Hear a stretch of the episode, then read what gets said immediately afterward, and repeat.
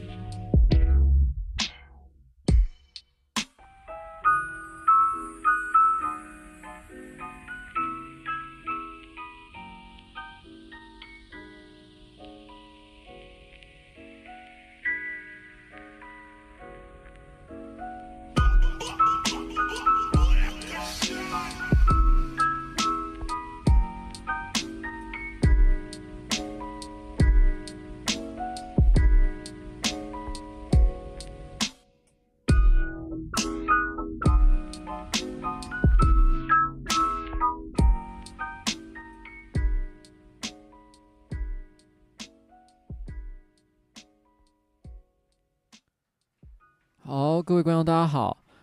，Hello，各位观众，大家好，我是那个上班不要看的瓜吉哦。今天是那个瓜吉电台 EP 十七，站着不挣钱也不寒碜哦，也不寒碜哦。那那个 刚刚有看到有人说，哎，是不是你那个还没想到人生晚长要怎么改版，所以就只好开电台？哎，答案是也不是哦。其实我大概有想好要怎么改，可是我现在还没有精力去做这个事情，因为最近实在是。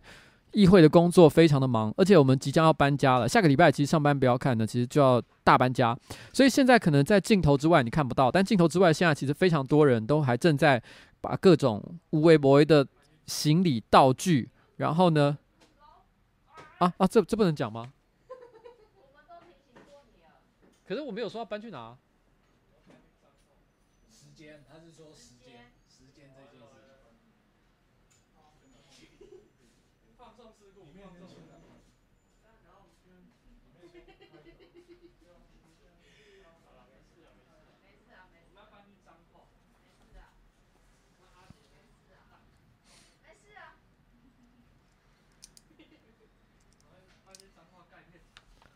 好，那个嗯，OK，我要我要继续，我要继续。好，那个嗯，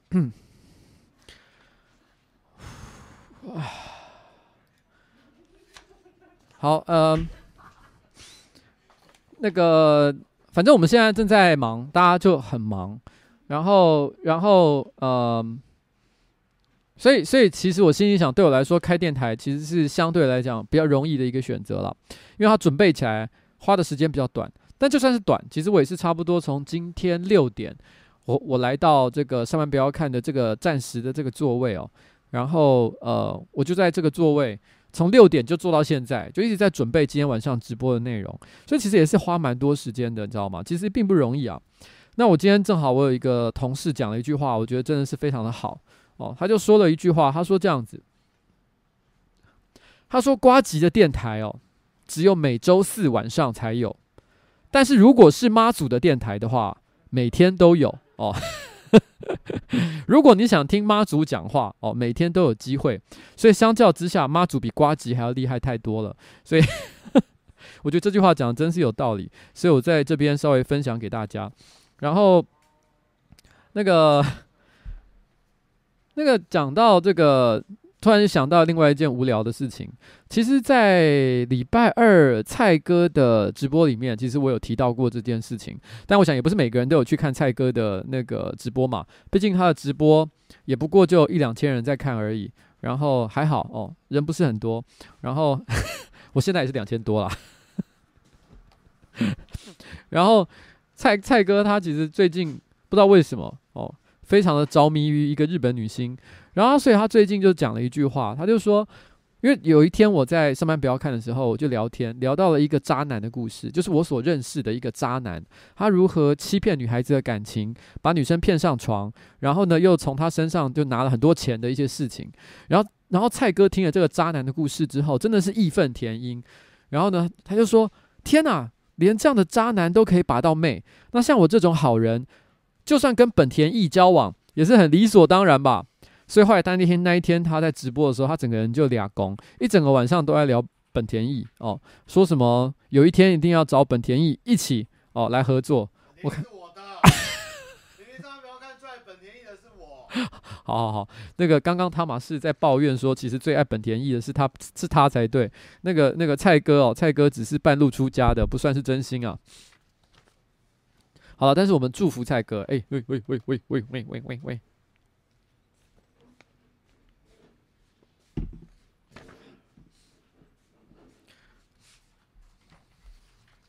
其实我觉得最近哦，很多人都会发现一件事情啊，哦，就是。其实很多之前本来曾经很红的一些 YouTuber，慢慢他的观看数都变得不是太好。那有时有一些呢，其实我觉得很明显的，其实跟 YouTuber YouTube 的演算法的改变其实有关系。这一点其实很复杂啦，就是关于为什么 YouTube 改变演算法，到底改变成什么样子，不是今天的主题，所以我就不讨论了。但实实际上来讲，我觉得其实除了演算法改变之外，我觉得很多时候也要考虑到自己内容创作的品质是不是有符合观众的一个期待。因为严格讲起来，大家问问自己，其实你可能。订阅了十个，或者是一百个，或者是一千个频道，绝大多数的内容，我相信大部分的人。不会每一次任何一个频道有更新就一定去看，因为绝大多数的频道，你迟早有一天热度消失了，你慢慢会开始会觉得它也不是每一支影片都会很符合你的期望，然后呢，你一定都会很想看，所以你其实很可能也会挑着看，诶，可能看标题或者看到内容觉得比较合你的胃口的时候，你才会点开来看一下。即便是在我个人的频道或是上班不要看的频道，其实我们现在上班不要看频道订阅是差不多五十万左右，但实际上来看呢，每一支影片现在我们有把握的数字大概是三。三十万到四十万之间，这是我们算是一般正常片子，除了废片之外了。正常的片子，我们有把握的一个观看数字。如果表现特别好的时候，可能会五十万到七十万之间。那如果这支片逆天的厉害的话，那就可能会有八十到一百万以上的这个这个水准，大概是像这样的 range。可是如果我们今天就是用三十万到四十万的信心指数来看的话，上面不要看现在的订阅是有五十五万的，也就表示说，其实有将近一半的观众，其实呢，他看到我们的影片的，时候未必一定会点进来看，这本来就是一件非常自然的事情。但是上班不要看这个数字，已经算是非常优秀了，因为很多频道的数字比这个还要更糟。不过我我自己回想一下，最近到底有哪一个频道真的每一支影片我一定都会看呢？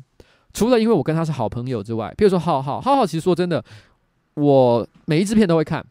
可老实讲，到底是因为他每一支片都很好看，还是因为他跟我是朋友，我已经分不太出来了，所以他不是一个很好的指标。但有一个频道，我跟他根本不是朋友，根本不认识这个人，我甚至不知道他长什么样子。可他的影片真的每一支我都有看，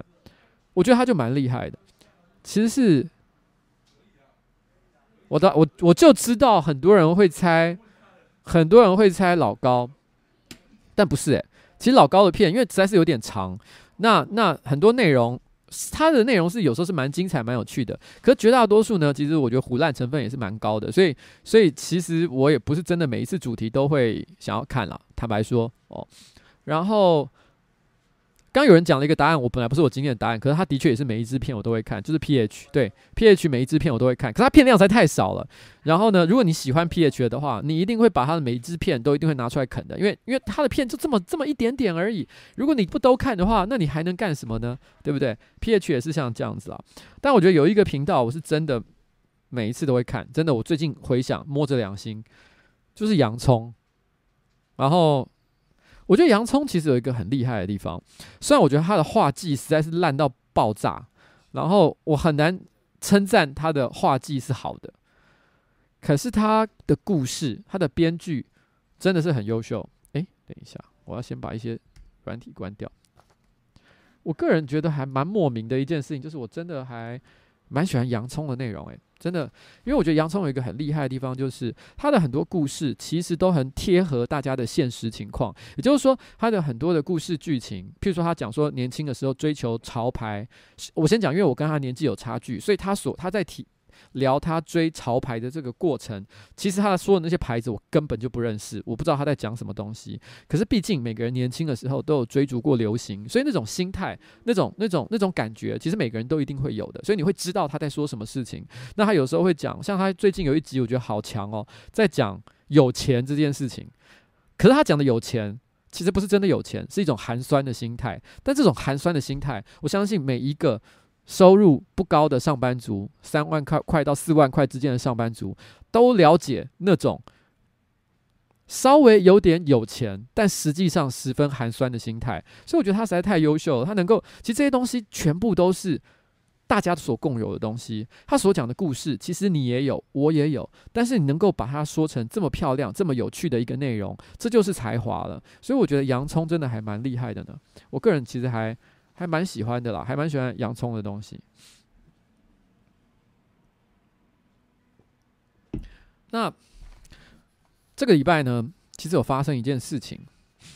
啊、呃，严格讲起来不是这个礼拜，是这个礼拜天吧？这礼拜天算这礼拜吗？应该也算。如果你把礼拜天当做一个礼拜的第一天的话，这礼拜天的早上九点半，呃，我接到一通电话，那时候我还在睡觉。因为通常礼拜天我会睡蛮晚的，可能睡到十一、十二点才会起床。那个时候，我接到一通电话，我接起来，我本来很不想接的，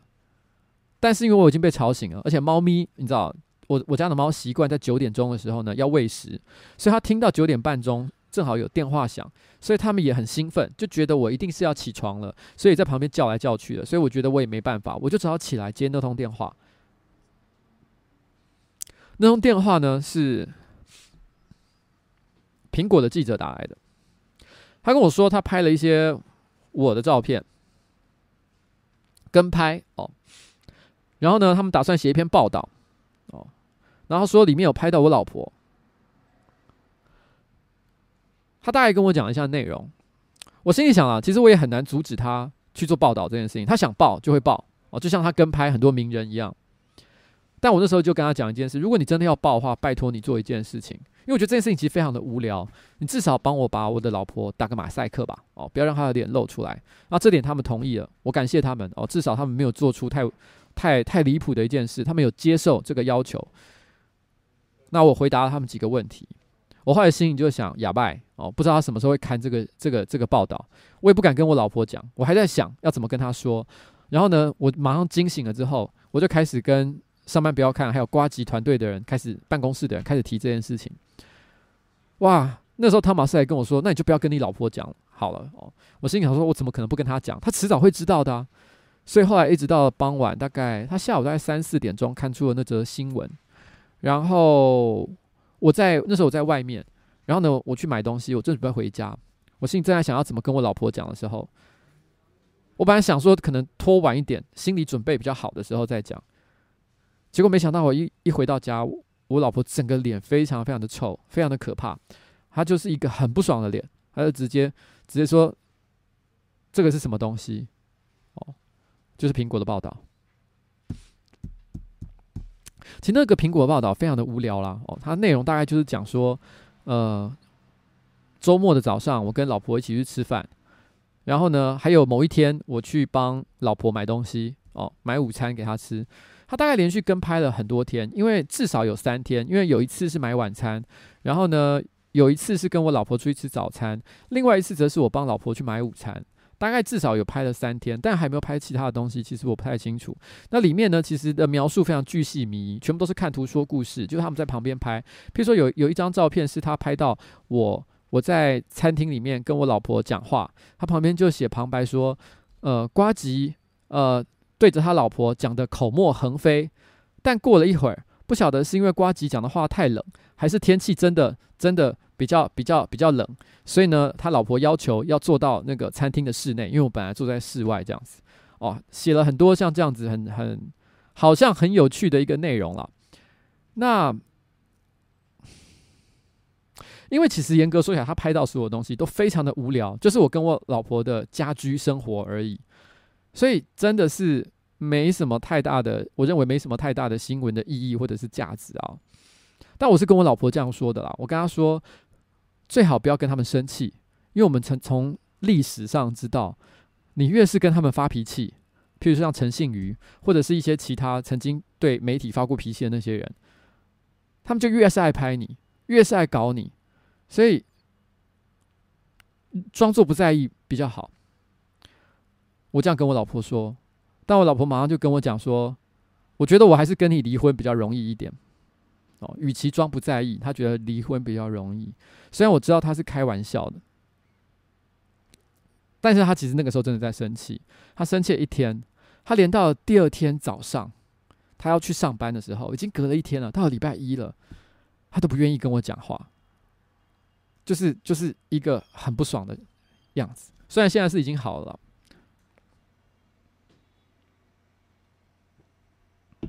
但我很感感动的一件事情啦，就是说，其实那则新闻，呃，苹果爆出来之后，下面一片骂声，哦，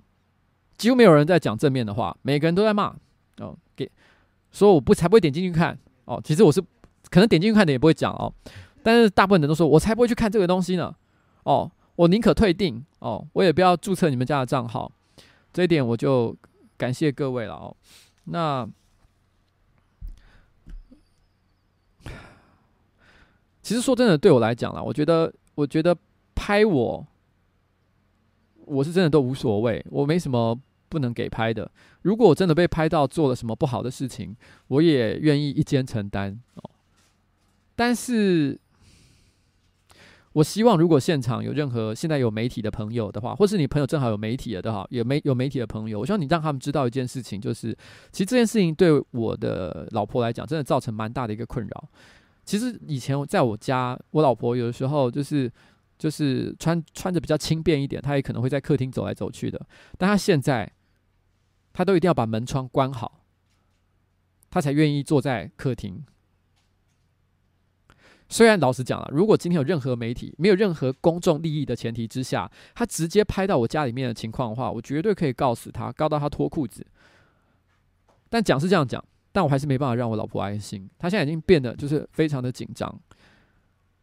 这件事情我真的真的是要拜托哦，如果没有意义的事情，其实真的不需要拍我们家，没有什么好看的。而且我觉得我的观众对我有兴趣的人啊，没有那么多。那真的关心我的，我觉得大家都很成熟，不会想要真的看这么无聊的东西，好吗？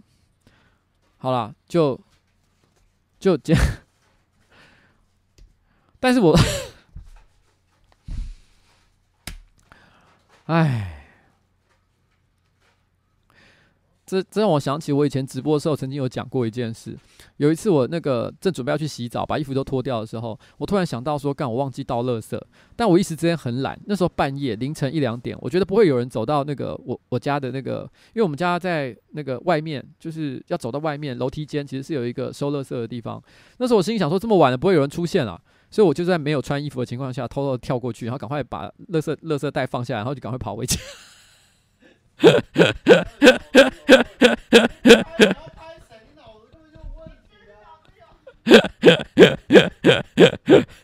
如果我现在突然之间觉得我要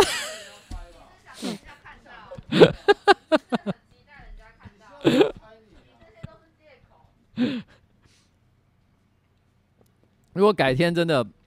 如果真的媒体还在拍的话，真的下次拍到真的会笑死。可是我说真的，这个媒体他他在拍哦，我本来一度在想说，他会不会只是正好可能记者啊，或者是有谁可能正好在路上遇到我，随手就把他拍下来。其实不是诶，因为如果你有看那篇报道的话，你就会发现他的第一张照片其实就在我家楼下，我家的门口。第一张照片是我的老婆，然后呢，从我家门口走出来的画面，也就是说。不管怎么样，他就在我家门口等了不知道多久捕捉这张照片，因为他也不知道我什么时候会出门。然后连续拍了好几天，因为他那个时候有拍到我老婆走出来，跟着拍我，我跟我老婆骑上脚踏车一起去吃饭的画面。也就是说，他看到我跟我老婆走出来了，还一路跟着我们骑脚踏车过去，连我们骑脚踏车的画面都有捕捉到。我心想说，这个记者到底是三小，也实在太闲了。不过就是两个人骑脚踏车，这真的很有趣吗？这个人甚至不是我的小三呢、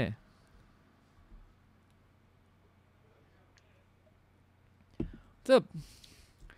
哎，好了，我只是想讲一下我对这件事情的一个感想啦，就是说我真的觉得这件事情没什么太大的意义啦。那我想说，就是，可是我也没有那么生气啊。其实站在我的角度，因为我真的觉得他也没有拍到什么很厉害的东西。我相信，真的，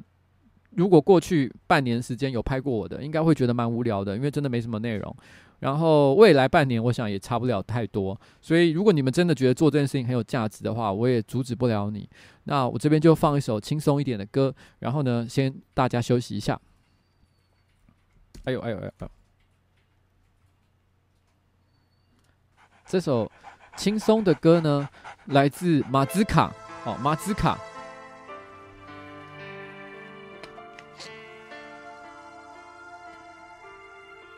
那歌名有点难懂，叫 Mado Vado。我等一下会解释 Mado Vado 是什么意思。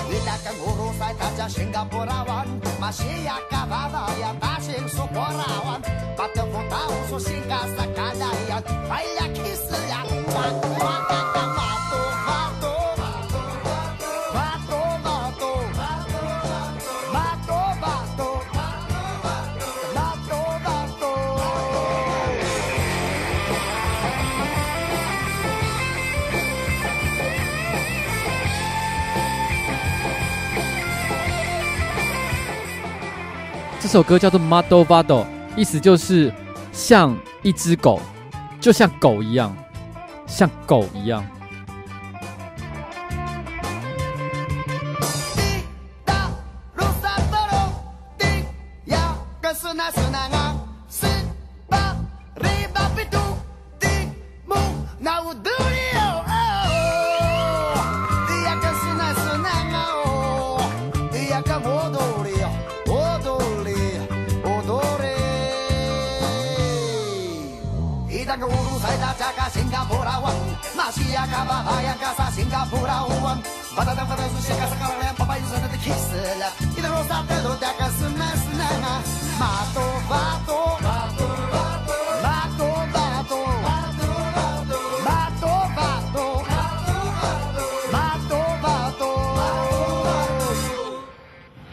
干嘛？有事吗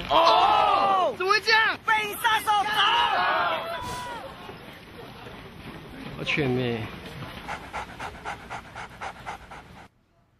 好，刚刚那首歌呢，叫做《Model Vado》，意思就是像一只狗，像狗一样。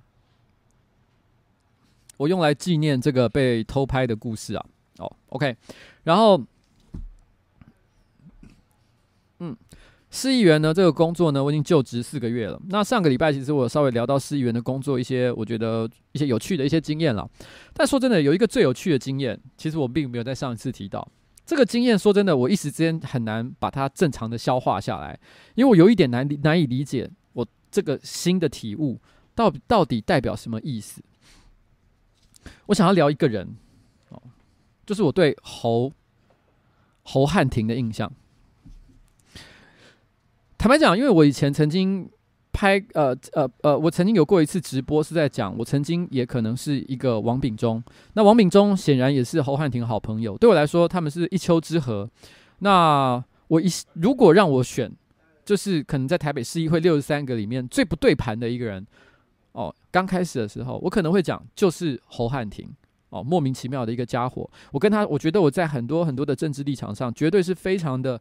南辕北辙。然后，然后他在呃上个礼拜正式的这个呃柯文哲的施政报告质询之前，就是还没有开议之前，他曾经还拍了一支影片，是他去质询那个陈吉仲，可陈吉仲是中央部会的的主管哦，所以就是说质询陈吉仲是是立委的工作，所以他居然拍了一支影片，虚拟。去模拟说他去质询陈吉仲，我当时心里想说，这个人是搞错了什么？我们马上就要开议要质询了，结果你拍的第一支影片，居然是去质询质询一个中央部会首长，到底是三小哦？你真的知道自己在干嘛吗？所以我心里更是觉得，这个人到底在在干什么？是是一个感觉是一个很很不好的一个家伙。可是，在最近这段时间里面，有一次我去参加一个宝藏岩的一个艺术表艺术展演的活动。在那个宝藏岩艺术展演的活动的现场，他有邀请了一些市议员，除了我之外，还有侯汉廷，还有其他几位。那呃，因为宝藏岩呢，其实它也是受这个市政府资助的一个单位，所以它的预算也会受到台北市议会的审查。所以当然的，他在办什么活动的时候，他也会希望邀请市议员。他邀请市议员的目的，其实不是为了说他觉得市议员哇很适合来歌颂，或者是赞美，或者或者是介绍。哦，然后呢，这个艺术活动单纯的只是觉得说，啊，你是一个未来的为我们审查预算的单位，所以如果有机会的话，我们当然希望好好的招待你，让你感觉你备受这个尊荣的感觉，让你对这个地方充满很好、很正面的一个印象。所以当时，呃，我其实也是就带带着一个很普通的，就是参加一个活动的一个心情，就来到那个地方。然后后来到活动结束的时候，他邀请所有的市议员，然后呢，这个活动的这个。营运方还有呃现场展演的艺术家一起上台去拍照，拍一个有点像纪念照的东西。但就在一起大家鱼贯上台的时候，因为市议员可能是被视之为贵宾嘛，所以很自然的这个主持人呢就想要引导市议员站到最中间去拍照。当时我没有想太多，就是有一种跟着人群一直往前走的感觉。但就在这个时候，其实侯汉廷讲了一句话，他说：“他说，哎，我们让艺术家站中间吧。”其实当下我非常的震惊，因为这句话充满了尝试。你听到他讲这句话，不管他是他是真心的，还是只是在做一个政治表演，可是我必须要说，能够讲出这句话的人，表示他充满了很正确的作为人的尝试。我当下突然之间对这个人有一点点的、一点点的尊敬。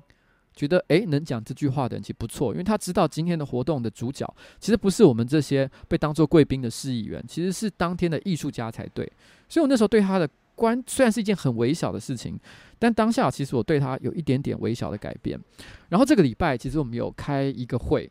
是在谈这个市议员的呃助理的加班费。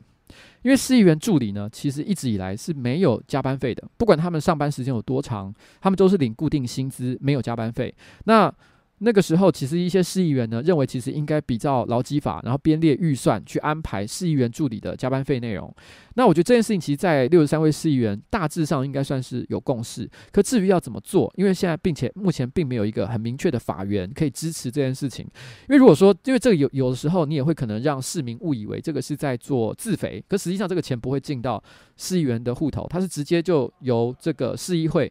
呃汇款到这个个别助理的账户里面去，所以它是。除非很特别的情况，不然这个其实东西跟自肥没有什么太大的关系。但在讨讨论这件事情的当下，当然大家对于怎么做这件事情，其实各自都有各自的一些建议。哎，我们可以这样做，我们可以怎么做？哦，然后可能李博义有说一些他的想法，苗博雅也有说一些他的想法。因为其实牵怎怎么做这件事情，可能因为这东西还没有定论，所以我觉得可能牵涉到还不适合对外公开的一个情况，所以我这边就不要讲内细节内容。但是当下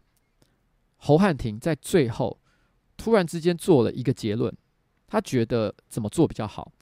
当时我在听的时候，我突然有一种，诶，这个解法他所提出的解法，其实真的还蛮聪明的，而且是一个很明确的一个一个很。是一个很好的政治判断，我当时觉得，哎呦，这个在所有人的意见里面，我觉得他是讲的特别好的。我那时候就有一种，哇，其实会不会他比我想象的还要优秀呢？然后我记得后来，因为那一天时代力量的几位市议员，因为他们有其他的事情，所以没有参加那一个会。但是后来到下午的时候，时代力量的市议员他们跑来问我当天会议的结论。那我那时候就有跟他讲啊，会议最后讨论的过程如何如何，然后最后我觉得得到一个我觉得还不错的一个结论。那那时候侯汉廷就在不远的地方。那我我心里想了，就是说我也不要，就是呃，如果有谁做了什么比较好的事情，我也应该公开的赞扬才对。所以我就直接讲说，其实这个结论是侯汉廷说的，我觉得其实说的还不错。然后侯汉廷可能在他在有一点点远距离。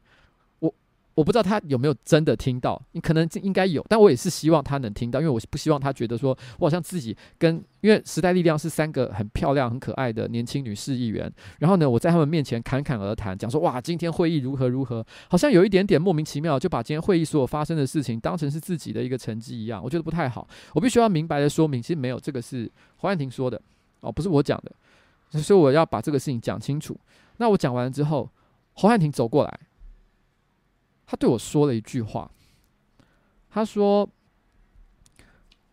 对着我跟时代力量的那个市议员哦，他说，其实抛开统独立场，我们之间并没有那么的不同。”哎，等一下，干干什么？他说了一句话，他说：“其实抛开统独的立场。”我们两个之间其实并没有那么的不同。我们不一样，不一样，每个人都有不同的境遇。我们在这里，在这里等你。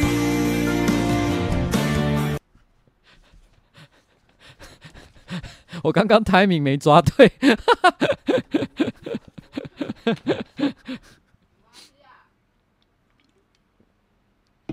那。该怎么说？可是我说真的，就是因为统独的立场，我觉得我们注定是不可能当朋友的，你知道吗？这就是最根本的不同啊！但是，但是我必须要说老实话，我那时候内心是真的有个感觉是，其实也许我们注定不能当朋友，可是其实未必不表示我们其实不能合作，因为其实后来在市议会上，我其实觉得我没有问过他每一个。呃，社会议题他的立场到底是什么？但的确有一些他的观点，我觉得我并没有那么的不支持。事实上，我觉得甚至于我们可能站在同一个阵线之上。所以我那时候有个感觉，就是哇，就是其实有一些事情，如果你没有亲自接触的话，你只是凭表面的印象，你很可能就会直接排斥跟这个人有任何的，你知道吗？实际的比较深入的一个接触。但是实际上真的跟他跟他说话了，你又会觉得这个人其实没有想象中的这么讨厌。虽然只要你一想到。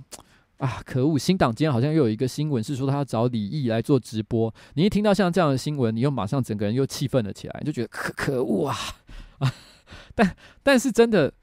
真的是一个，我觉得是一个这件事情是其实是蛮有趣的一件事情。实际上来讲啊，因为我觉得前一阵子我说真的，我觉得呃上礼拜四，其实在施政报告质询的时候，我有一个六分钟的质询呢，其实后来被很多人传播，很多人都在都在说啊，这个你做得很好，怎么样怎么样怎么样的。我个人是觉得有点太夸张了，因为那不过就是六分钟，非常短的一个咨询。其实作为一个市议员，要把这个工作做好，其实不是只有讲话讲那六分钟而已，就表示你可以真的做得好。像譬如说，其实最近我有想要推一个，呃，我讲说推一个法案好了。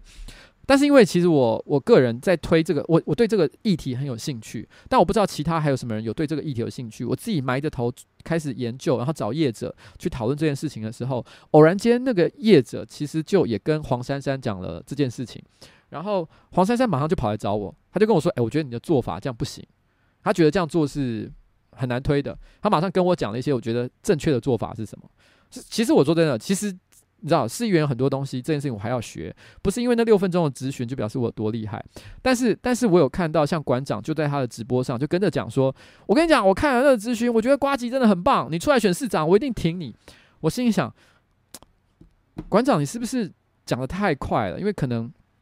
根本我还。你还不是真的很了解我？你真的知道你要支持我哪一件事情吗？我也有看到，在我的那个咨询的影片下面，其实有人有人留言说，我觉得瓜吉真的很棒。你跟韩国瑜是我心目中认为现在最优秀的政治人物。我心里就想，如果如果你真的了解我的话，你绝对不会这样讲的。就是。我心里就想，我很久以前在我的一次直播有讲过，我觉得会让我的支持者失望的，讲的就是这件事情，就是其实你们 有很大的几率，其实并不真的了解我，你们看到的事情都很表面，所以，所以。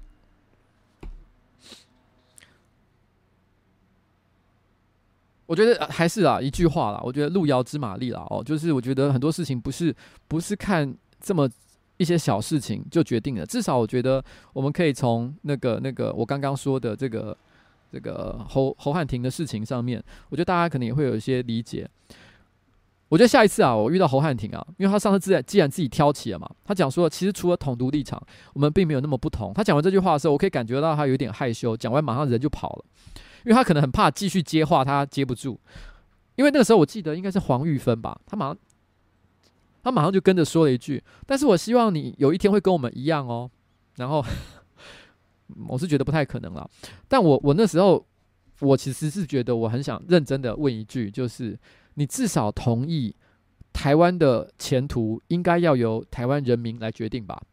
如果他能同意这一点，那不管统或独，其实我觉得大家都是站在赞同这个支持民主的这个立场，所以我觉得真的就没有那么不同了，我是这样觉得啦。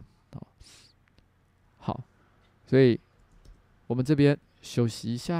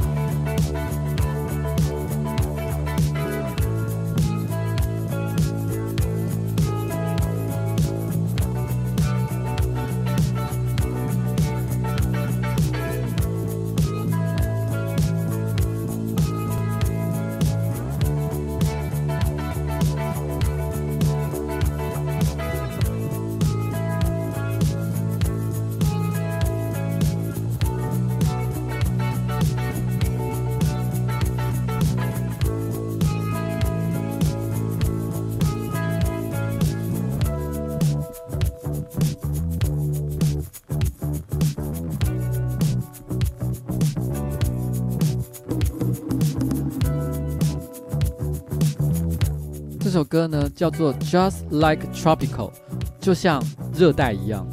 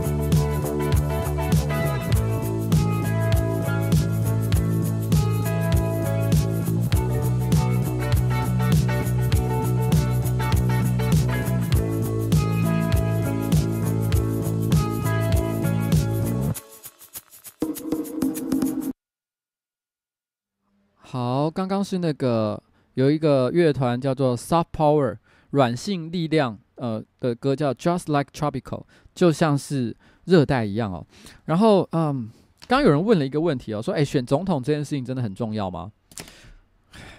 我先跟你讲哦，当然很重要哦，但是有可能没跟某些人想的一样那么重要。我觉得答案是这样，就是很重要的地方是这样子。我觉得你应该可以把台湾或者是任何一个国家的前途想成是一个光谱。假设是因为其实很多假设很多不同议题啦，就来讲说，呃，支持同志婚姻、反对同志婚姻、统一、独立，它有很多很多的光谱。你每一次的投票，尤其是越大的投票，比如像总统选举的投票，你投给某一个特定的人，他就一定会往某一个光谱多多往那个方向走一点点。譬如说，如果他这个总统态度非常的支持同志婚姻，那你可能就会在支持同志婚姻的路上多加个十分。如果他有一点点支持，就加个五分；如果他是反对的，可能就扣个十分，甚至扣个二十分。统一、独立或者各式各样这种相对这种对立议题，它就会像这样子一直加加减减，一直加加减减。当某一个议题有一天终于被加到一百分的时候，很可能这个事情就实践了。就好像同志婚姻，如果没有任何意外，接下来未来一个月没有发生任何意外的话，五月二十四号就会出现台湾的第一对这个这个同志伴侣了。如果没有任何意外的话，那个也是一路以来大家一直不断的用投票去做出自己的选择，最后所选出来的一个结果。我以前曾经说过。支持死刑或者是废除死刑，它本来就是一个社会对对话的一个过程，它不可能是有一个人突然之间出来出说我支持死刑，或是我我我支持废除死刑，马上突然之间这个结论就会出现，它一定也是透过这个不断对话、不断的选择的过程当中，有一天终于我们走到一个地方，我们决定了这就是我们所要的一个前途，是像这样的一个概念。所以站在这个角度来讲，选总统当然很重要，你选了一个总统，就表示你往了某一个立场又多偏向了一点点。所以我有时候会给大家一个建议：当你在选这么重要的一个人的时候，很多人都会优先考虑优点，或者是一些其他我觉得甚至更加无关紧要的一些因素，譬如说报复性投票。但是我觉得这些都都不重要。你选一个总统，就像是选一个老公或者是选老婆一样，你是要选一个能够跟你长久生生相处的人。虽然这个总统只会跟着你四年，可是他这四年做跟做的事情，有可能会跟着你一辈子。所以你就像是选老公或选老婆一样，选老公和选老婆的时候，有一个很重要的事情就是，与其去看他有什么优点吸引你，你更需要在意的是他的缺点，你能不能忍受？举例来说好了，如果你真的很不能忍受，很生活习惯很差，然后呢，马桶盖不会掀起来的人，如果你真的很讨厌这件事情，那你就绝对不可以跟一个不会掀马桶盖的老公结婚。因为他婚后他永远都改不了，他就会永远都会忘记掀马桶盖。你有一天一定会为了这么微小的事情气到想要跟他离婚，就是这么的简单。所以你一定要记住，缺点其实有的时候比优点还要重要。你要看这个人的缺点，你是不是真的能够忍耐？我觉得这件事情是大家要思考的。但是我觉得说也没有那么重要的原因，是因为选总统这件事情呢，我觉得现在有很多人都抱着一种就是，如果我选了谁谁谁。台湾就会立刻统一，有点像是这样的概念了。可是民进党的总统也当了好几届了，台湾也没有立刻独立啊。事实上，我觉得大家要对民主制度有一定程度的信心了。不管是谁当上总统，他还是必须遵守民主制度的规则去进行，所以他不可能就是说，哎，我我觉得咱们来签个和平协议吧，然后马上哇，和平协议就生出来，而且大家都盖章签字了，怎么会发生这么简单的事情？不可能哦，没有那么容易，所以我觉得不用把总统的选举当成是生死对决一样这么严重的一件事。只是当然的，如果你选了一个支持统一、签和平协议的总统，发生这件事事情的几率或者是时间表就会变得更短、更快、更可能会发生，就是这样子。好了，就这样。嗯，这是我的观点。好，然后。可是我说真的，我觉得在最近这几次做市议员的过程啊，我心里真的觉得自己是个很菜的人啊，就是很多事情我真的不太懂。譬如说像呃这个礼拜三开第一次的这个大会，然后呃市议员的大会，然后呃，大会的时候呢，就是会先决定这个礼拜有没有什么市政府的报告、市政府的提案，或者是议员本身的提案，你要通过一读，准备进入二读的程序哦、就是在审这个法案的过程。但因为之前没有做过这件事情，我真的是一点概念都没有。呃，跟我一起同一同一起选上的，跟我同组的苗博雅，我们两个都是都很菜。我们到了现场才发现，哦，原来所谓的选那个那个这个审法案的过程，就是你走去，你就会发现你的桌上。摆了这么厚一叠的，大概总共有七八十份的报告，这样这么厚一叠，七八十份报告，每一份报告都是一份议案。这些议案绝大多数都在当天以前，其实我们是没看过的，我们甚至于不知道它是在哪里。有一些因为之前有一些公文的往来，所以我我其实看过，我甚至于提过书面质询，我可能比较了解。但是真的很多，其实我不知道他在讲什么事情。那当下呢？处理那个报告的过程，就是大会的主席就直接念那个报告的标题哦，这个提案一零零哦零三呃什么什么什么什么什么有没有意见？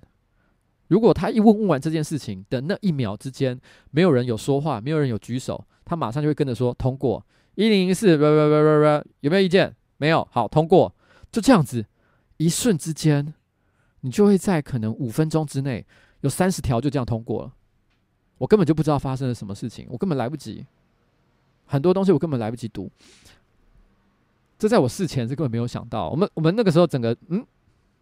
因为其实它分三个部分嘛，市政府的提案、市政府的报告跟议员的提案。议员提案因为是议员之间彼此的提案，所以通常他们也会给彼此。去问彼此要不要连署，所以我们事前都看过，所以议员的提案我们都很了解。但市政府的很多报告内容，不过很多报告内容其实也不是太重要，都是只是一些备查的内容而已。可是当下，因为你真的没有认真看过，你就已经让他通过了，心里就是充满了不安的感觉。这样做真的是对的吗？这个是在我们做之前，其实我们我们其实不了解会发生这样的事情。所以我觉得下一次每一个礼拜三固定会有一次大会啊。下一次大会来以前，我们一定要想办法先知道这个东西到底是怎么生出来的，然后然后能不能事先做一些研究，我觉得可能就蛮重要的一件事情。因为因为事前其实我们并没有收到任何的东西，就是当天才突然之间看到，就在你的桌上，而且是在开会的那一瞬间才放到你的桌上，真的是对我们来讲算是个震撼教育啊。那事实上，我们后来上这个礼拜也有开委员会嘛。委员会就是，呃，我之前有讲过，就分什么教育啊、哦、民政啊、交通啊，然后呢财政啊，各式各样的委员会审不同的一些特定局处的一些议题。那我个人是教育委员会嘛。我们第一次开会，其实说老实话，我也是，我也是也是震撼教育，因为第一次开会的时候，呃，那个会议的名称叫做工作报告会议，所以我我想象中的会议。就是去了是要听相关局处，譬如是以教育委员会来讲，可能就是体育局、教育局哦，他们的局长来做个工作报告哦，说我们要做什么事情？哦，打算做什么计划，类似像这样的东西。我们想象中是这样，可是因为我事前有大概做一点功课，我知道现场也会有询答的时间，就是询问跟答复的时间，所以我有准备几个，我觉得我想顺便问他的问题，但是都不是。都不是很大的事情，因为我心里想象中的是，重点是当天局长们的工作报告，他报告他报告的内容，可能就有一些我自己会有些疑问的地方，我就会想问他，这是询答时间要做的事情。这个委员会的时间是两个小时，可是我走到会议室里面去，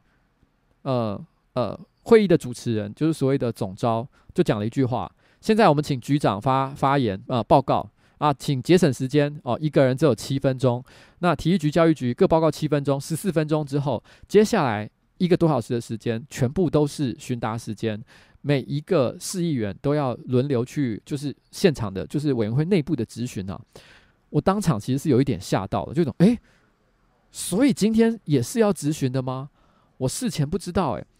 其实我在开会之前，我旁边坐的是林颖梦跟黄玉芬哦。是时代力量的那个呃市议员，我其实还有问他们说，哎，你们有准备要问什么问题吗？他们说今天不是听工作报告吗？所以，我们其实新人是真的也没有意料到这件事情。结果一开会才发现，哇，shit！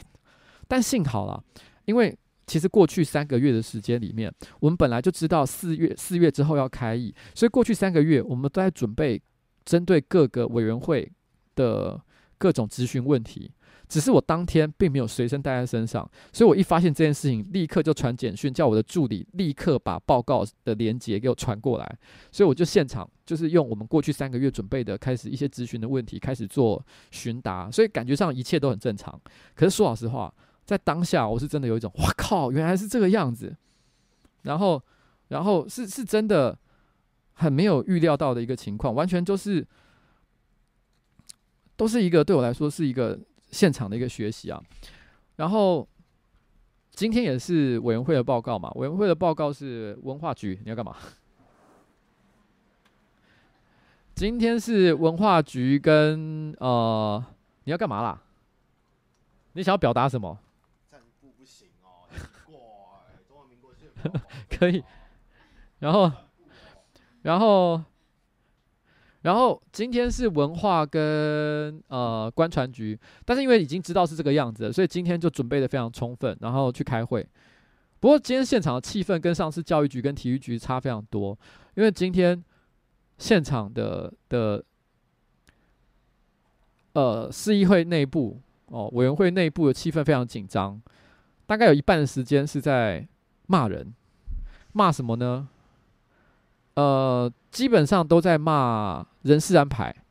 就是在讲，因为我想可能很多人不是对市政或者是政治的议题不是那么的关心啦，反正就是因为呃之前柯文哲，然后呢互换那个文化局跟官船局的副局长，所以其实呃国民党的市议员就非常的生气，觉得这个这个柯文哲的安排非常的不具专业，然后呢不尊重事务官。哦，类似像这样的一个一个咨询啦，所以其实都是在骂说，哎，这人事安排有问题。那另外一半的时间可能就是拿来骂小野，小野是小野就是一个文化人了，之前拍电影的导演哦。然后，然后小野他他他是因为他也是台北市文化基金会的董事长哦，所以他现场也是有列席。那那他大家就一直在骂小野的原因是因为小野在柯文哲选举的时候其实是柯文哲的总干事。所以他们就可能就有一些国民党市议员就开始骂这个小野说：“干你你你居然哦台北市哦文化基金会董事长，跑去兼任柯文哲的这个这个总干事哦，没有羞耻心哦，怎么样怎么样的？然后骂了他一顿。那其实大家轮番骂之后，我觉得小野也是蛮委屈的。他就说：我我写书写几十年，拍电影也几十年哦，大家都。”我相信大家都可以，社会都可以认可我就是一个文化人，但今天被你们再这样子骂哦，像羞辱哦，我也是觉得很难过哦，所以我保证我以后也不会想要再接什么总干事这种类型的工作哦，只是这辈子我都不会做了。然后那就有国民党市议员就跟着问他说：“所以你意思是说，你意思是说，你觉得你总干事这个工作做得很差吗？”然后小野就回：“没有，我觉得我做得非常好。你看柯文哲不是当选了吗？哦，当。” 当场，我觉得哇，这个这个回答真的是，嗯，也也是蛮有趣的。可是因为现场，我实在是有一种很很强烈的抽离感，觉得好像跟我没有什么太大的关系，因为我完全不知道为什么要在现场突然之间在问这些问题。然后，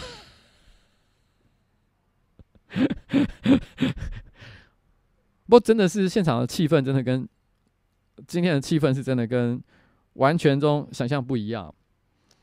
我觉得今天其实我我是这礼拜其实我有蛮多的感觉啊，包含我去跟黄珊珊请教，就是怎么样推动一些事情，因为他有一些他真的做这件事情做了十几年，他非常的有经验，他有一些想法，他有一些经验，是不是说我光靠用功就可以做得到的？因为他是有实务上的一个实战经验，所以能够跟像这样的前辈请教，我觉得是蛮重要的一件事情。实际上开会之后才发现，哇，有很多的这个这个过程，然后呢，呃，议事的规则跟流程，其实也是之前所不了解、不清楚的。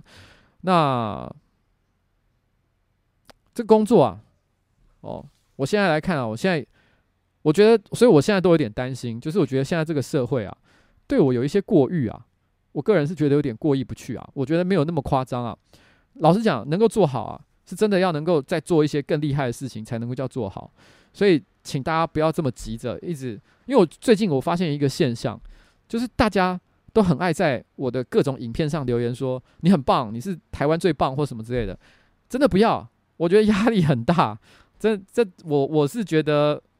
我还有很多需要学习的地方啊。但是我希望有一天哦，我说我说有一天是可能一年后、两年后，哦，我可以觉得我已经经历了这些呃这些阶段，我现在可以觉得过去我所有这些愚蠢的行为，像我刚刚讲，哇，根本不晓得原来开会是这样哦的过程，都可以变成是像笑话一样。其实我现在已经把它当笑话了，所以，所以我现在要放一首歌《We've Had Been》，我们过去曾经都是这样。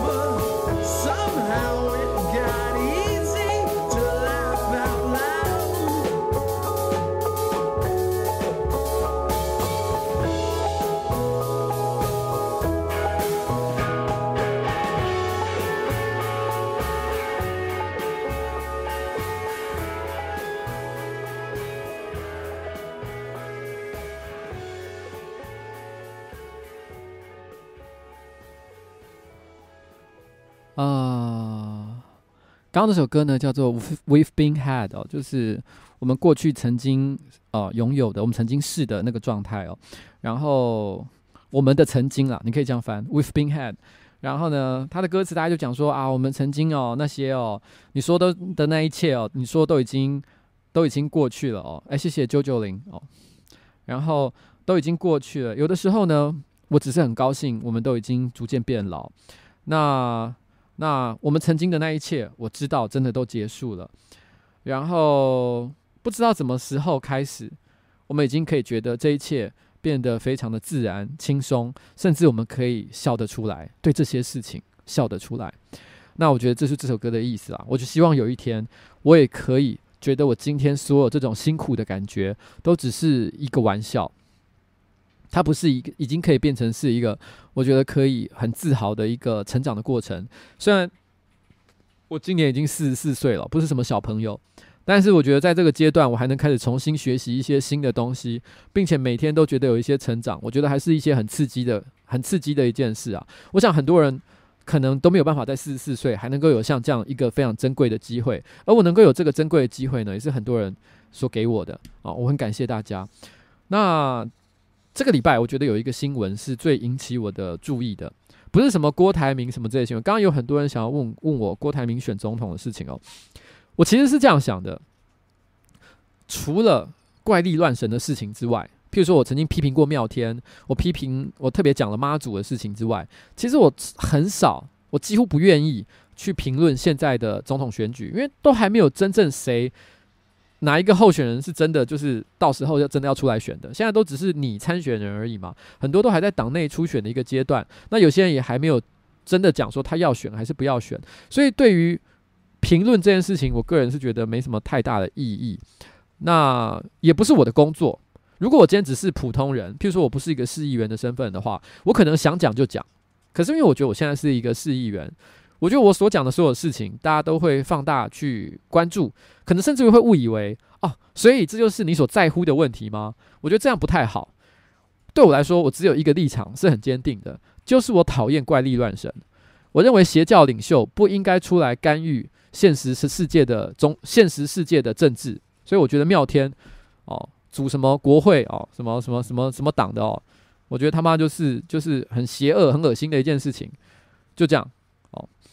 然后我也觉得参选，然后讲什么神啊怪啊，我也觉得蛮蛮不蛮看不起的，就这样。其他的我都觉得还好哦，就这样。那但是我觉得这礼拜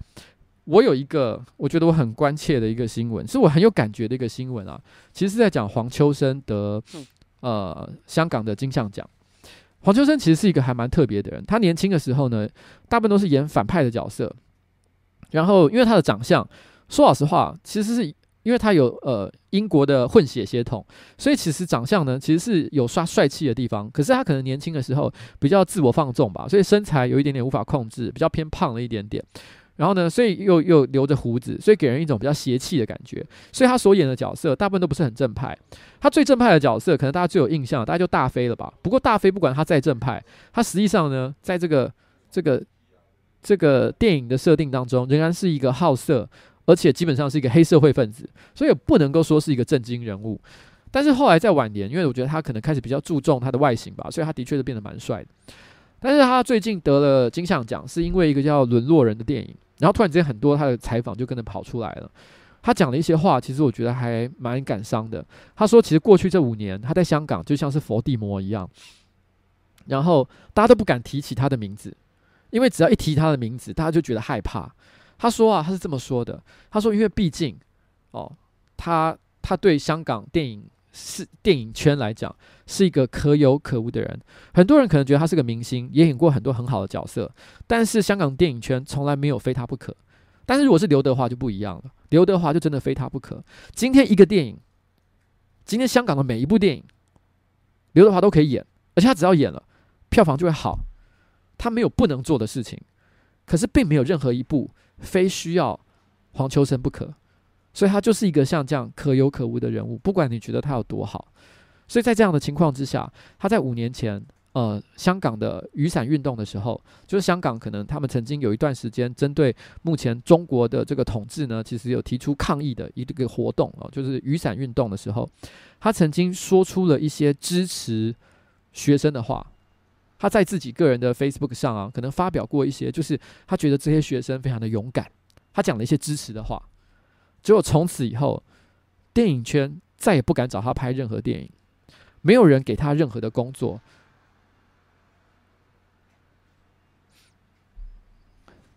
他后来其实，在很多场合，其实都有说过一件事：他并没有真的支持香港独立，但是他只是同情那些学生。很多人可能会有些人觉得，可能有一些支持香港独立的人会觉得有点失望，觉得说：“哎，你我们本来都觉得你是一个英雄人物，我们挺你，可是你怎么反过来，居然还讲说你其实不支持香港独立？”他们都觉得是这样。可如果你真的去翻他以前所讲的所有话，他的确都没有讲过我支持香港独立，他说的都是挺学生的话，也就是他挺学生运动。但他不一定真的心里面觉得香港独立一定是对的。其实很多时候政治立场就是这么的模糊，有的时候也不是只有统一或独立这么简单的答案。我以前在我个人直播上讲过一次，其实有的时候我们可能是问错问题了。如果今天我们问的问题叫做，呃，你是不是希望所有的台湾人都能过着幸福快乐的生活？我相信几乎所有的政治人物应该都会认同这件事情。大家都希望台湾人能过着幸福快乐的生活，只是大大家对于怎么过幸福快乐生活这件事情有不同的手段而已。所以这个表示统一跟独立其实并不是目的，它其实只是手段而已。可是大家的目的是相同的，所以有的时候我们的表述方式不同，但不见得我们真的有那么巨大的不一样。我觉得其实黄秋生他说他这五年之间没有任何的工作，我记得是英皇电影吧的老板，好像因为知道他没有工作关系，好像有私下给他一些呃生活费的一些一些帮助。让他可以不要过得非常的落魄，所以他过得还算可以。他中间也曾经一度跑到英国去演了一呃一次呃呃英剧吧，应该用应该讲说是英剧，反正就是英国的电视剧，然后演了八集。只可惜那个英剧呢没有得到太好的成绩，所以他没有真的打开他在欧美哦影集市场的一个戏路，这一点有点可惜。所以他又回到香港。后来在五年之后，那有一个年轻人，他没有太多钱。他想要拍一个非常艺术性的电影，叫做《沦落人》。然后呢，因为反正他也没有工作，所以他就说：“那不然这样吧，我就我就不拿演出费，反正也没人找他演嘛，我不拿演出费，我演你的这个电影。”所以他演这部电影是分文未取的。他自己也是为这件事情做过一段评语。他说：“他说，呃呃，如果人人哦都不收钱演电影了的话，人人最后都会饿死。”最后就会没人拍电影，所以他认为拍电影终究还是应该要收钱。可他说，既然都不收钱了，他相信好心会有好报，所以这也是他为什么哦，会是他后来得了金像奖，他认为是这样的原因。然后，呃，他有说到，就是说过去这五年的期间，因为他没有工作的关系，所以他其实这段时间里面，他认识了很多人。然后呢，其实都是一些新锐的导演、年轻的演员。这些演员呢，都养不活自己。但是为什么他会认识这些人？因为跟他的情况一样，大家都为了找讨生活，都养不活自己。但是因为这些年轻人跟他最大的不同点是，因为他们本身都还很年轻，充满活力。他们知道自己毫无退路，所以他们每一次拍电影的过程，都像是开着飞车一样，把油门吹到了极限，看看自己能走多远。一直到燃烧殆尽为止，所以他心里也觉得能够参与像这样的一个电影拍摄过程，他觉得非常的感谢。那我觉得，其实，在看黄秋生的故事的时候，其实我觉得是蛮感动的，因为他其实在讲的就是一个人哦，一个艺术家，然后呢，他其实不是什么政治人物，可他却被卷进了这个政治的事件当中。我觉得他也不是说没有任何的理想，他有他作为一个人，他觉得应该要坚持的事情。因为他自己也说，他觉得作为一个人，如果不能够说自己想说的话，那活着还有什么样的意义？他有说过类似的这样一个发言。所以我觉得拥有一个自由的环境，真的是一件非常可贵的一件事情。作为就是就是，其实我其实很多人不知道的一件事情，就是说，其实黄秋生，我一直觉得他是一个非常才华的人，不只是作为演员。他甚至于呢，其实是一个非常好的歌手。他至少发过两张专辑。然后呢，在以前那个滚石还很红的时代，然后那时候滚石我记得有一个是他旗下的品牌叫魔岩吧。然后呢，魔岩有出一张很有名的另类专辑，叫做《魔岩什么十大魔王》。他就找了十个就是很就是比较地下、比较独立的一些歌手，然后呢录制了，那各自录制一首歌，然后变成了一张专辑。那张专辑当年卖得蛮好的，我自己家里也有一张。然后呢，他就是十个魔王之一。然后，诶，他那首歌叫什么？我突然有点忘记了，三个字，什么罗汉还是达摩还是什么之类的？我记得类似像这样的名字吧。在我的心中啊，他虽然自己是都有讲说，他觉得这个世界他是可有可无，可是在我的心里面，如果它不曾存在于香港，不曾存在于华语圈的电影文化之中的话，那今天的这个台湾的、香港的整个华语圈的电影，将会是非常不一样的风貌。他是我觉得这个这个世界上非常独特的一个人，所以当他说出像这样的话，然后得了香港的金像奖，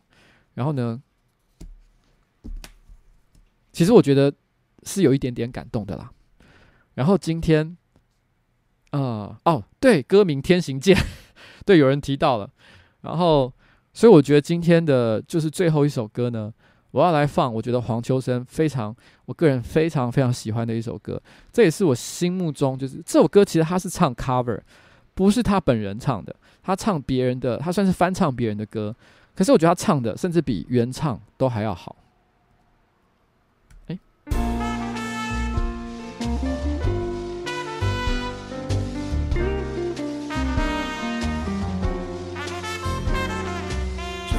追赶赶，高高低低，深呼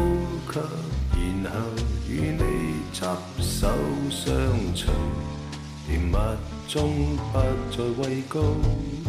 可这样跟你荡来荡去，无畏无惧，天荒地老，流连在摩天轮，在高处凝望。世界流动，失落之处仍然会笑着哭。人间默默认送。当生命似流连在摩天轮，幸福处随时闻到星空，经历之处仍能与你互拥，仿佛游戏之。中，忘掉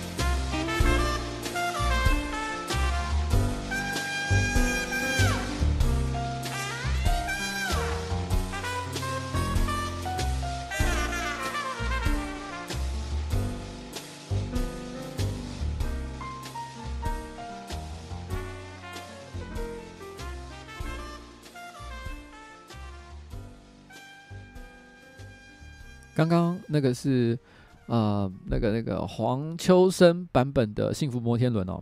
真的，他唱得很好吧？没有想过，很多人不知道他会唱歌，对不对？所以你不知道，他可能很多人看过什么人肉叉烧包啊，看过大飞哥啊，或者是看过无间道啊。但是你是你都不知道，哇，他原来唱歌也这么的好听哦，他真的是蛮厉害的一个人。我还记得他的专辑有一张是叫地痞摇滚吧。其他的歌，我坦白讲，如果你是喜欢听刚刚这种舒服曲调的，因为我觉得其实在我的。这个这个电台上面，或者是我的我的我的直播节目上，我觉得喜欢这种风格的观众应该是比较多的。但他的很多呃呃其他的歌曲，可能摇滚或者是朋克的味道比较重一点点，所以你不一定真的会喜欢了。但是你还是可以去找找看，因为都是蛮有特色的一些音乐。我记得最后一张专辑是《支离书》吧？我记得我记得的专辑有两张了，我不知道有没有更多，《支离书》跟《地痞摇滚》。然后那个呃。刚刚我看到有一个算是我的老同事吧，叫孙孙孙崇胜先生，他特别说，他说：“哎，你觉得所有的政治人物都希望台湾人幸福快乐，可能有点太天真了。”诶，呃，我相信啊，可能有一些人。他可能是站在一个比较自私自利的立场，他可能只是希望从中获得一些好处。像这样的人，我觉得也是有的哦。但我觉得我还是愿意相信啊，绝大多数的人终极都不希望台湾人过得不好啦。我 我是这样觉得啦哦，因为如果因为如果你没有像这样的一个信心了的话，哇，那我觉得很多事情连对话都不用了，我们连讲都不用讲了。我心里还是这样希望啊。嗯，然后我我我。啊，今天为什么会突然扯到这个话题呢？其实就是因为，因为我觉得最近大家可能对总统选举这件事情变得有点焦虑。然后刚刚有人就也跟着在提什么中天啊、假新闻啊、各式各样的事情。啊，我想讲一个事情，我还是不想讲总统选举，因为我前面讲我就是不想讲总统选举，所以我讲 NCC 的事情好了，NCC。NCC 最近他的就是老板哦，就是詹婷怡离开了。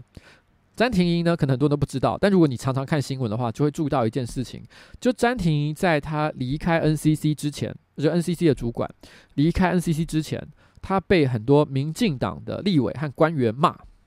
因为他们那时候都说：“我跟你讲，台湾现在受到假新闻影响太大了，所以我们要怎样呢？哦，我们要严加管理假新闻。”然后，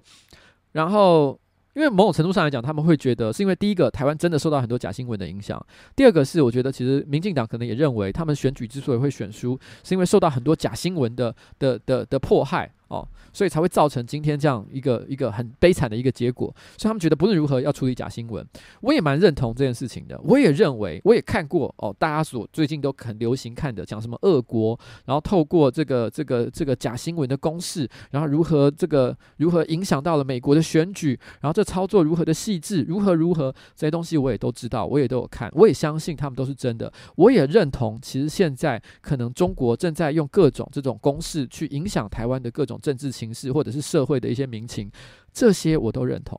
可是，我觉得作为台湾作为一个民主社会，还是有一些基本的底线是不能够随便的，就是就是就是超过的。我们相信言论自由，我们相信我们相信民主制度，那我们就必须要对这个这个制度有一点点信心嘛。你不能够就随便破坏这个游戏规则。詹婷其实之所以当时没有同意，呃，民进党一些立委他们一些对于这个假新闻的一些一些。一些就是说，啊，你现在赶快 NCC 要赶快处理这件事情。他为什么那时候没有立刻立刻同意？是因为我觉得他站在专业立场，他觉得其实有些事情不可以轻易的让步。因为我觉得大家很容易都会觉得 NCC 其实是一个很容易被攻击的单位，因为的确他在过去常常哦，可能大家可能会很爱讲的，就是什么动画啊，什么抽烟被打马赛克啊，或是各式各样奇奇怪怪的，很多可能都跟 NCC 是有连接有关的，所以大家都会觉得 NCC 就是一个很很糟糕的一个单位，大家都觉得他就是不好不专业。但是其实詹婷怡，哦，我跟他其实有私下讲过很多次话，我们甚至有过一些很有趣的一些渊源啦，然后。没有真的很认识他，我跟他也并不是朋友。但是我印象很深刻的事情是，其实很久以前有一个立法委员，其实我还为这件事情拍过影片。有一个立法委员曾经在立法院上面质询的时候，公开拿我个人的影片说教坏小孩，然后呢，觉得说你看现在网络上这么多劣质的烂影片，NCC 你要不要管？我印象很深刻的事情是詹婷怡。其实他就有针对这件事情做了很很棒的答复，哦，他其实就认为这个东西其实是不应该哦，随便就是你觉得因为品味不好，你就觉得想管就可以管哦，不是这个样子。他做了一些我觉得非常呃有 sense 的一些答复，然后呢，日后我后来正好在别的活动场合遇到了他，我也跟他多聊了两句。其实我真是说真的觉得，我觉得他是一个有理想、有抱负，而且而且其实我觉得他对于这个这个新闻的自由，其实是有。他是有一些情操，然后有一些理想的人，但是我觉得在这个社会，现在普遍的就是那种干我就是要打趴中天、打趴假新闻的这个浪潮之下，我觉得他完全没有办法坚守他的专业立场，所以他做了一个我认为也很正确的选择，就是如果你们每个人都是要搞这么政治，就是就是一副就是干你现在不赶快处理这个问题，我你就是失职，那他就直接说那我不干，因为我觉得作为一个政务官，当你不认同。呃，你的你你的现在的老板，或者是你不认同现在这个这个执政党的要求的时候，你所能做的最负责任的行为就是离职哦，而不是赖在那个位置上不走。所以他就做了一个我觉得还蛮有风骨的一个行为。我认同要打击假新闻，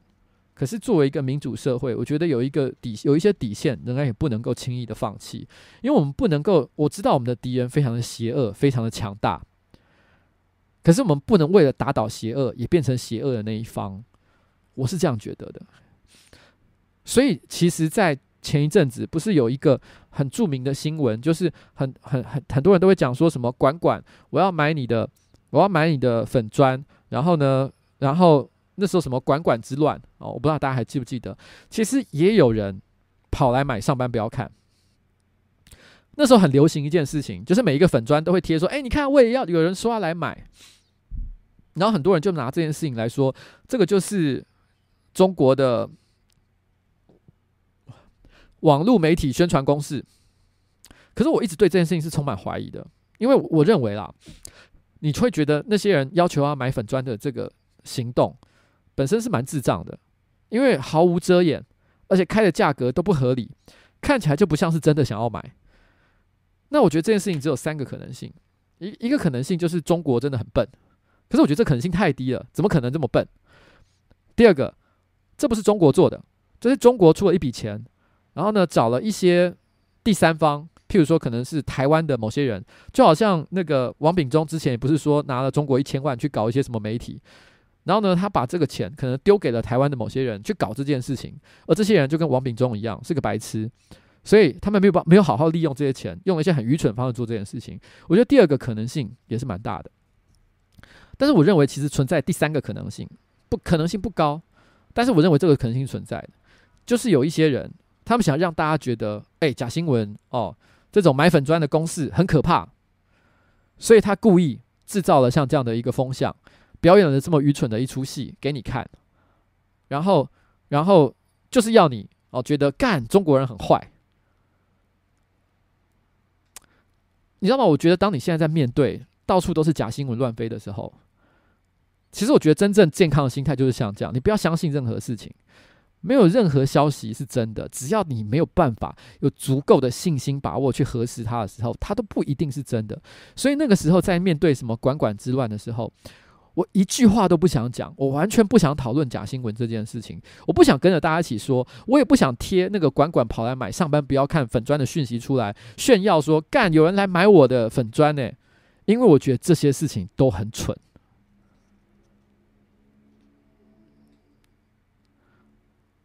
就是这样。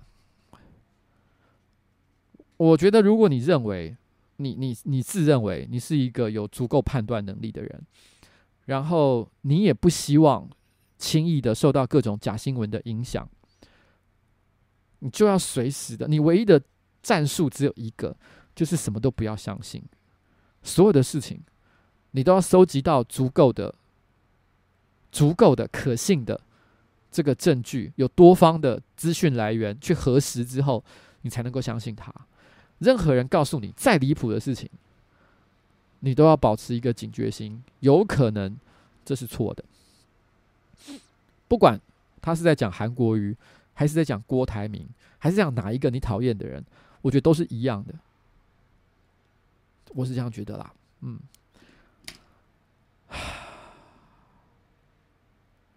好了，我今天差不多就到此哦，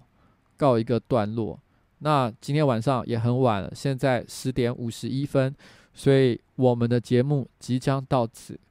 告一个段落。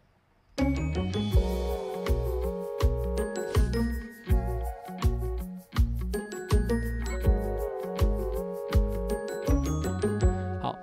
拜拜。然后今天有点严肃，